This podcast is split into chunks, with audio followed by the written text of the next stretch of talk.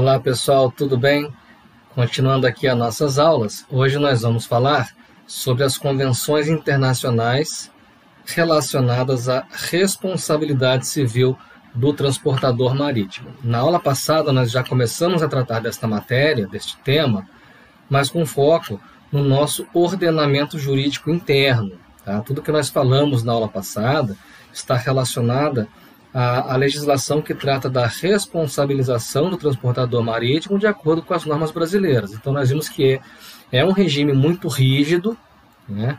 É, por muitas das vezes o transportador ele não consegue se exonerar do seu dever de responsabilidade e por conta disso ele é obrigado a indenizar o prejuízo, porque nós vimos que é um sistema pautado na responsabilidade objetiva, onde é, ocorre o dever de indenizar independentemente de culpa. Né? Então, não há necessidade de se provar que o transportador marítimo teve culpa por algum, por algum dano, né? ele só vai se eximir da sua responsabilidade naquelas é, hipóteses das excludentes que nós falamos, o caso fortuito, força maior, né? culpa exclusiva de terceiro, culpa exclusiva da vítima, né? Então, ele comprovando, e o dever, né, o ônus da prova cabe a ele, se ele comprovar a existência de uma dessas cláusulas excludentes, aí sim ele consegue se, se eximir desse dever de indenizar, desse dever de pagar por um determinado prejuízo que sofreu a mercadoria. É, agora nós vamos observar como funciona esse sistema de responsabilidade de acordo com as normas internacionais. Tá? E aqui, nesse sistema, é um pouquinho diferente, porque não há, é, não se identifica um regime tão rígido se compararmos ao nosso é, regramento interno. Tá? De acordo com as convenções internacionais, né, a gente vai ver que a responsabilidade do transportador marítimo, ela é o, o regime é um pouco mais brando. Né? E, e, por que que surgiram essas regras internacionais? Né? Porque com a evolução da navegação, é, os transportadores, por vezes, passaram a transportar cada vez mais mercadorias que valessem uma fortuna. Né? E se você comparasse o valor dessa mercadoria com o navio, muitas vezes, se a mercadoria se perdesse, aquele valor do prejuízo ele era maior até que o valor do próprio navio. Né? Isso poderia, então, levar muitos armadores à falência. Né? Porque imagina, é, hoje em dia você tem um, um, um conteneiro aí com alguns milhares de dólares né, para construir, mas ele transporta em carga ali um valor agregado que passa de um bilhão de dólares. Né? Então, é, por vezes, o prejuízo ele vale muito mais do que o próprio patrimônio do armador, do transportador marítimo. Então, por conta disso, né, é, houve ali um, um movimento que buscou a criação de um regime onde houvesse ali um equilíbrio nessa balança, né, de tornar, de se de criar um regime que não fosse tão penoso para o transportador marítimo. Tá? Porque justamente muitas vezes esse prejuízo superava o seu próprio patrimônio. Tá? Então, por conta, como eu comentei aí, dessa, desse risco do negócio, dessa, desses prejuízos cada vez maiores, né, surge essa ideia de, de tentar limitar né, ou até exonerar, criar outras cláusulas, outras circunstâncias onde não haveria o dever de indenizar. E aí o prejuízo, né, se não houver o dever de indenizar por parte do transportador marítimo, quem vai arcar com prejuízo vai ser quem? O dono da mercadoria, né? porque está falando aqui do, do afastamento desse dever de indenizar. Tá? Então, essa limitação de responsabilidade que a gente está falando aqui, de acordo com essas convenções, ou por vezes limitação, ou por vezes até exclusão de, de responsabilidade, ela teve por objetivo justamente isso, né? estabelecer parâmetros ali é, para o dever de indenizar.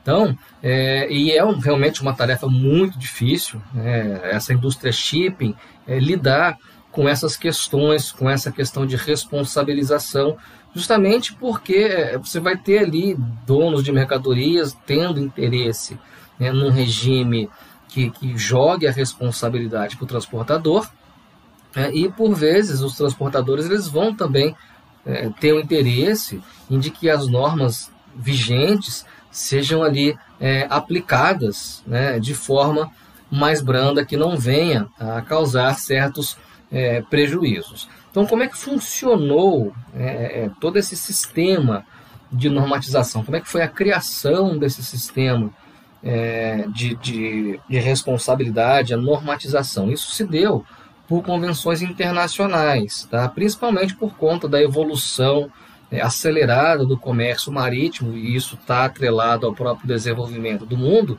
né? em conjunto a gente tem aí o surgimento dessas convenções. Tá? E olha só, convenções internacionais, regras aplicadas para contratos internacionais de compra e venda de mercadorias, de transporte marítimo de mercadorias. A gente vai ver que no Brasil, nada disso que a gente vai falar aqui agora se aplica. Por quê? Porque o Brasil não é signatário de nenhuma dessas convenções. Tá?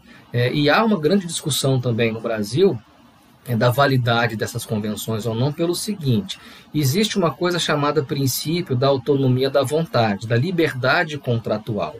Então, não raro, a gente vai encontrar em alguns contratos de transporte marítimo é, uma cláusula dizendo que, em caso de avarias, em caso de, de responsabilidade, será observada tal regra, tal convenção internacional. Né?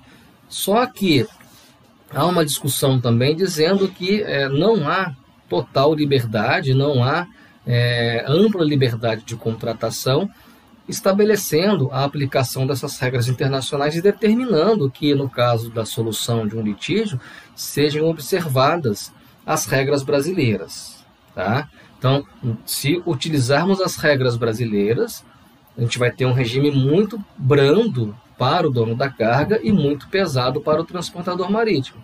Se nós usarmos uma norma estrangeira para solucionar um litígio, a gente pode ter um, um, uma modificação nessa balança, estabelecendo um regime um pouco mais favorável é, para o transportador. Mas, via de regra, os contratos de transporte marítimo eles até têm cláusulas, né, uma cláusula preponderante, a chamada cláusula, cláusula Paramount, onde se estabelece, ó, em caso de litígio, em caso de necessidade de solução, de responsabilidade é, do transportador, serão observadas as regras tais e faz a remissão, né, remete para aplicação de uma norma internacional. Mas isso, se for questionado judicialmente, não vai ter validade.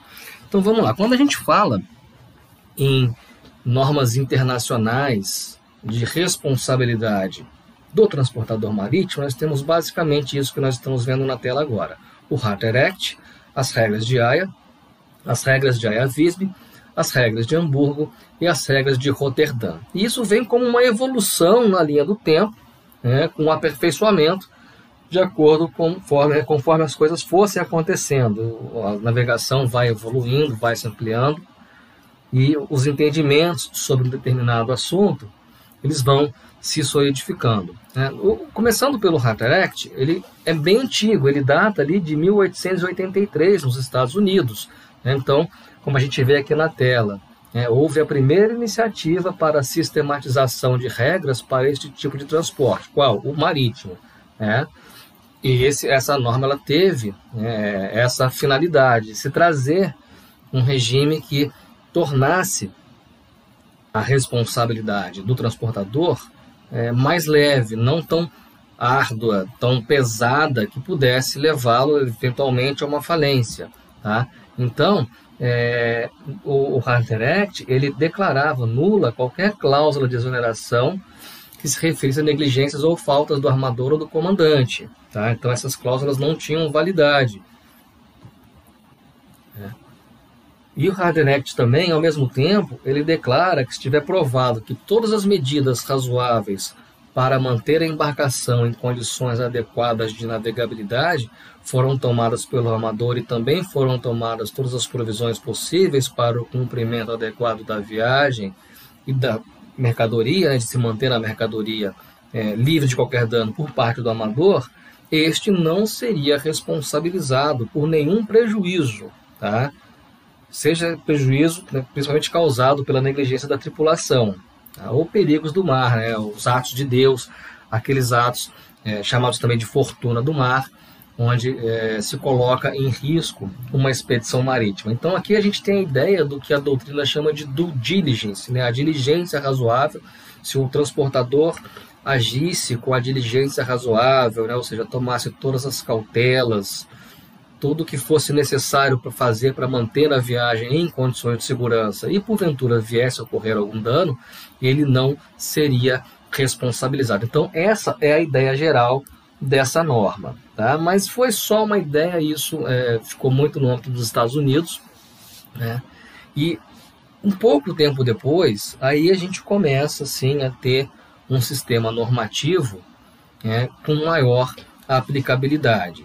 Então a gente começa pelas regras de AIA e pelas regras de AIA-VISB. Em 1921, né, surgem as regras de AIA, que foi a primeira normativa, né, a primeira tentativa aí internacional na questão para uniformização de normas sobre a responsabilização do transporte marítimo. Né? Então, é, houve uma grande adesão, principalmente por países aí considerados países transportadores. Aqui a gente tem uma é, em que é, nós temos de um lado os países transportadores e de um outro lado os países transportados. É, quem são os países transportados? O Brasil é um grande exemplo de um país transportado. Nós participamos ativamente do comércio internacional, porém dependemos de navios de outras bandeiras. Então nós não temos frota, nós não temos uma frota expressiva na navegação de longo curso, na navegação internacional. É, as nossas mercadorias são transportadas por outros navios, navios de outras nacionalidades. Então nós somos um país transportado. O país transportador é aquele país que participa ativamente da navegação com navios de sua bandeira, de sua nacionalidade. Então a gente sempre vai ter esse contraponto, interesses de países transportados e interesses de países transportadores. É que quando surge né, essa primeira convenção internacional, porque ela, o Hatteract foi mais no âmbito dos Estados Unidos, né, agora, quando a gente vem para um cenário de convenção internacional, a gente tem uma aceitação, mas principalmente aceitação por países com navio, né, países transportadores, porque você vai, vocês vão concordar comigo. Qual é o interesse do armador? É ter um regime que torne os, a sua responsabilidade mais branda, transfira a responsabilidade para o dono da carga. E qual é o interesse do dono da carga? Adotar um regime que transfira a responsabilidade para o transportador marítimo. Então, é a discussão de quem vai pagar o prejuízo. Quando surgem então as regras de AIA, a gente tem uma aceitação expressiva, mas é, identificada ali em países é, transportadores. Após a Segunda Guerra Mundial, houve necessidade de, de se adequar, de se atualizar né, a essas regras de AIA e nós tivemos duas atualizações muito importantes. Então, duas conferências foram realizadas é, e a AIA, a, a, as regras de AIA, elas adotam, adotaram o protocolo de Visby, que é uma outra cidade onde foi realizada, onde se estabeleceu é, é, a inclusão, e aqui a gente vai ter o ponto em que aumenta-se demasiadamente as condições de não responsabilização do transportador. Por quê? De acordo com o protocolo de Visby, foram inseridas nas regras de AIA 17 cláusulas de não indenização, 17 situações onde o transportador marítimo não seria obrigado a indenizar o prejuízo da mercadoria que se perde a bordo. Ou seja, é, por conta disso, aquelas regras de AIA passam a se chamar regras de AIA-VISB, por conta da adoção do protocolo celebrado em Visby em 1968. Tá? E depois foi feito também é, a adesão dos direitos especiais de saque, direito especial de saque, é, é um índice do FMI, né, do Fundo Monetário Internacional, e foi, foi utilizado o direito especial de, ta, de saque para se estabelecer um teto indenizatório. Né? Então, a mercadoria a bordo, tantos quilos, o, o volume, as dimensões, ele vai ter um teto indenizatório de acordo com essas cláusulas pautadas no direito especial de saque. Então, aqui, né, na, nas regras de IAFISB, o que, que nós identificamos? Situações de não indenizar, né, principalmente por conta das 17 cláusulas que foram inseridas, e limitação de responsabilidade, pautado no direito especial de saque. São coisas diferentes. Né? Uma coisa é limitação de responsabilidade, e quando a gente fala em limitação, a gente está falando de estabelecer um teto indenizatório. Ah, o prejuízo foi de um bilhão de dólares. Ah, não, mas de acordo com, aqui com a regra, o teto indenizatório são 500 mil dólares. Então, a indenização vai chegar até 500 mil dólares, no nosso exemplo. Aí a outra metade do prejuízo é por, por, conta do dono da carga. O transportador, de acordo com essa regra, ele vai ser, é, vai ter que indenizar até este teto aqui. Tá? Então, isso a gente está falando de limitação de responsabilidade. Agora, cláusulas de não indenizar, né, aí vão ser situações onde não haverá reparação nenhuma, não haverá indenização nenhuma. Tudo isso vem nas regras de Ayavisb. E mais uma vez, né, a gente vai ter uma convenção adotada principalmente por países transportadores, países que têm frota mercante. Falei no começo da nossa aula que o Brasil não é signatário de nenhuma dessas convenções e não há nenhum movimento no sentido de se ratificar, de se aderir. Por quê? O Brasil não tem interesse em aderir a essas convenções. E por que, que o Brasil não tem interesse em aderir a essas convenções? Porque o Brasil é um país transportado. O Brasil não é um país de navio, o Brasil é um país de carga. Então, é interesse do Brasil que as normas de responsabilização estabeleçam o quê? Regras mais rígidas para o transportador marítimo, situações onde ele vai ter que ressarcir um prejuízo. Né? E essas convenções internacionais elas fazem o oposto. Essas convenções internacionais elas estabelecem regras em que afasta-se, tira do, a gente tira a responsabilidade do transportador e transfere essa responsabilidade para a carga. Tá?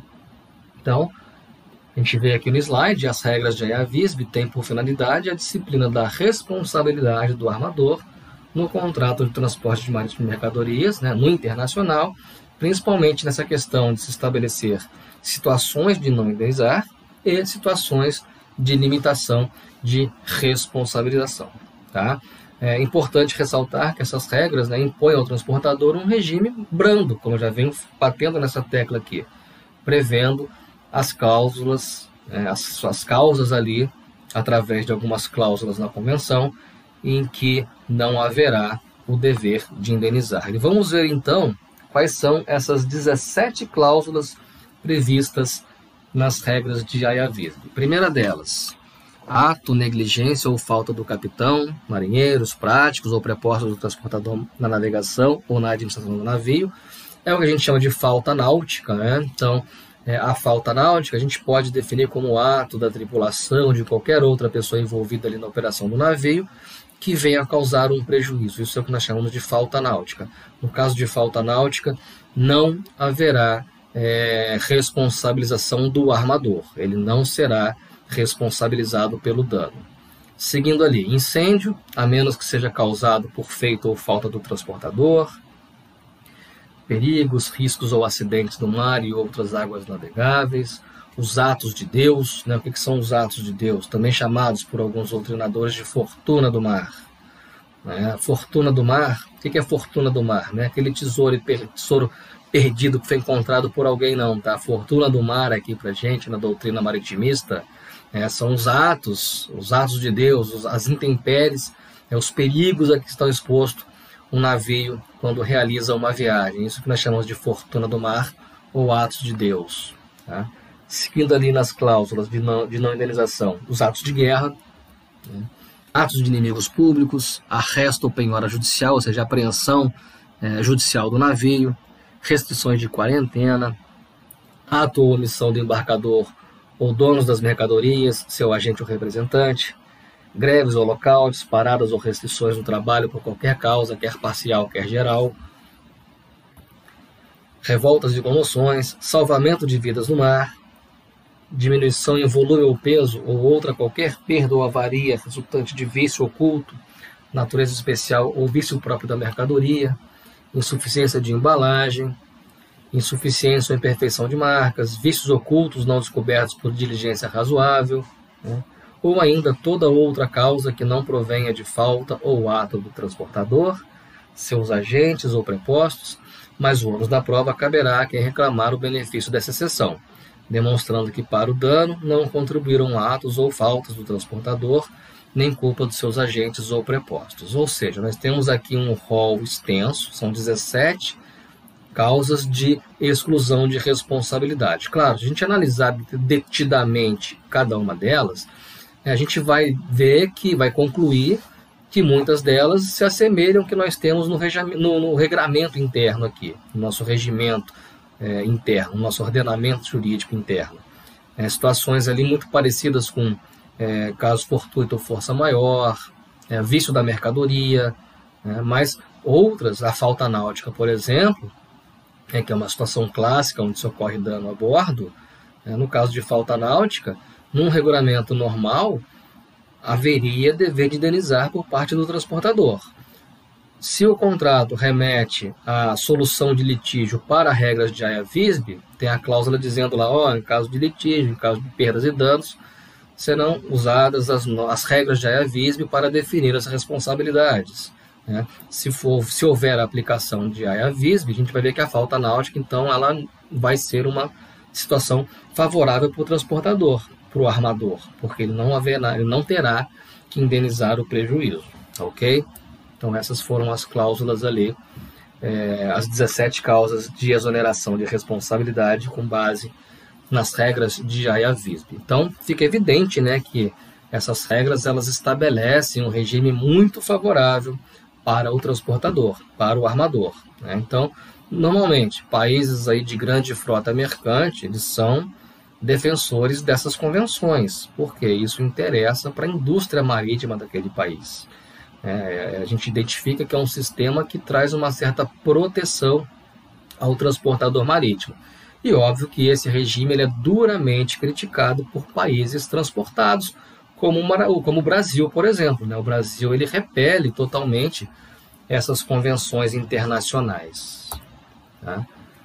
Uma outra regra aqui internacional são as regras de Hamburgo. Elas são posteriores à regra de Aia-Visby. Ela vem também no sentido de tentar equilibrar essa balança, porque com a adoção do protocolo de Visby, essa balança ela pesa demais para o lado da carga e fica muito leve para o lado do transportador.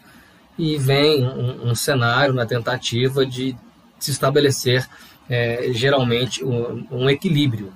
Então, é, essas modificações posteriores acarretam na, na adoção das regras de Hamburgo em 1978. É claro, ela só entra em vigor um pouco mais tarde, em 92. É, poucos países aderiram às regras de Hamburgo, tá? e as regras de Hamburgo elas deixaram bem claro que não seriam aplicadas à navegação interior ou de cabotagem. Né? Então, as regras de Hamburgo são aplicadas exclusivamente para a navegação de longo curso tá? exclusivamente aplicadas à navegação de longo curso. Né? Outro ponto importante também é em caso de transporte multimodal, é, as regras de Hamburgo só vão se aplicar para o modal marítimo. Porém, as regras de Hamburgo não é, foram aceitas pela maioria dos países, muitos países continuaram adotando a regra de AIA-VISB, não aceitaram é, a adoção das regras de Hamburgo. Então, é, a gente tem uma convenção é, que não pegou muito. Tá? Então, as regras de Hamburgo elas consagram o princípio de presunção de culpa do transportador, é, parecido com o que nós temos aqui no Brasil, né? e ele fica isento de indenizar em casos onde tiver sido provado que ele, seus empregados, prepostos, seus agentes, tomaram todas as medidas cabíveis e razoáveis que poderiam ser requeridas para evitar o fato suas devidas consequências de prejuízo. Tá? Então a gente tem também é, a tentativa de um, de um equilíbrio aqui. É, uma última convenção é, que surgiu, e é recente, são as regras de Roterdã. As regras de Roterdã ela também surge na tentativa de acabar com a discussão sobre a validade dessas convenções antigas, dessas convenções anteriores, tá? e ela inova em alguns pontos, ela surge justamente para tentar padronizar essas normas de transporte marítimo, por conta daqueles litígios, daquela aqueles conflitos existentes entre Hamburgo e Aia Visby, tá? e ela amplia o teto indenizatório, né? ela traz ali a ampliação do teto indenizatório, ou seja, a gente vê que permite ainda a limitação de responsabilidade, coisa que no Brasil não é aceita. Né? Aqui no Brasil a responsabilização ela deve ser integral, é, equivalente ao valor do prejuízo. A gente olha para as regras de Roterdã e ela traz uma norma que contraria o interesse brasileiro. Né? O interesse do Brasil é uma indenização integral. A gente tem os, os donos de carga brasileira, então eles precisam ter um regime que garanta que, no caso de prejuízo, ele tem um ressarcimento integral. Então, o Brasil já não olhou bem para as regras de Roterdã por conta disso. Não, isso aqui não me interessa, eu não quero saber de limite indenizatório, eu quero, de, eu quero saber de indenização integral. É, é, em questão à exoneração de responsabilidade, né? Então, outra coisa que o Brasil não gostou, né, e muitos países não gostaram, o afastamento da falta náutica, né? Então, ela prevê, ela manteve ali. Muitos países queriam que se afastasse a, a falta náutica, para que, no caso de falta náutica, o transportador fosse responsabilizado. Porém, as regras de Roterdã mantiveram essas é, essa causa de exoneração no seu rol ali, extenso rol de, de, situações onde se afasta o dever de indenizar. Então, muitos países também não olharam muito bem para isso. É, as regras de Roterdã, elas inovam, né, principalmente em relação ali à documentação, transporte multimodal, e também a questão do BL eletrônico, né? Então há um, ponto positivo. A regra de Roterdã sequer entraram em vigor ainda, ainda não tem um número suficiente de adesões. Alguns anos atrás até se falava muito, é, muito se estudou, muito se escreveu a respeito das regras de Roterdã. Hoje eu já não tenho visto mais muita discussão sobre este tema, ele ficou um pouco deixado de lado porque estão aguardando ainda o número necessário de países para que ela possa entrar em vigor. Mas um ponto positivo que se destaca para essa regra de Roterdã foi justamente a questão do BL eletrônico, né, com essa questão de evolução tecnológica, de otimização das operações portuárias, o, a, a, a, permissão para usar um BL eletrônico, né, ela é muito bem vista, ela é vista com bons olhos justamente para dar efetividade, para dar agilidade nas operações portuárias. Tá? Mas lembrando, pessoal, o Brasil não é signatário de nenhuma dessas convenções que nós citamos aqui. Por quê? Porque o Brasil ele é um país transportado. Né? O Brasil ele não tem interesse em um regime jurídico é, de proteção para o transportador marítimo, porque o Brasil ele pre prefere, evidentemente, um regime que se favoreça os donos de carga e não há nenhum movimento no sentido de se aderir a essas convenções. E lembramos, são convenções internacionais, elas são aplicadas para contratos internacionais de transporte marítimo. Tá? É, se porventura nós identificarmos uma operação de cabotagem, por exemplo, e colocarem no BL, ó, em caso de, danos e perdas e avarias, é, observarão, serão observadas as regras de IAVISB. É, isso se for questionado judicialmente, isso pode ser afastado. Essa cláusula ela pode ser considerada como uma cláusula nula, tá? porque aqui em matéria de responsabilidade não vigora, né? não impera a autonomia da vontade, né? o princípio da autonomia da vontade, que é a liberdade de contratar. Alguém pode até questionar, mas as partes convencionaram, combinaram e tem que ser aplicado isso aí. Tá? Mas aqui no caso não há tanta liberdade assim. Isso é visto como uma cláusula abusiva, né?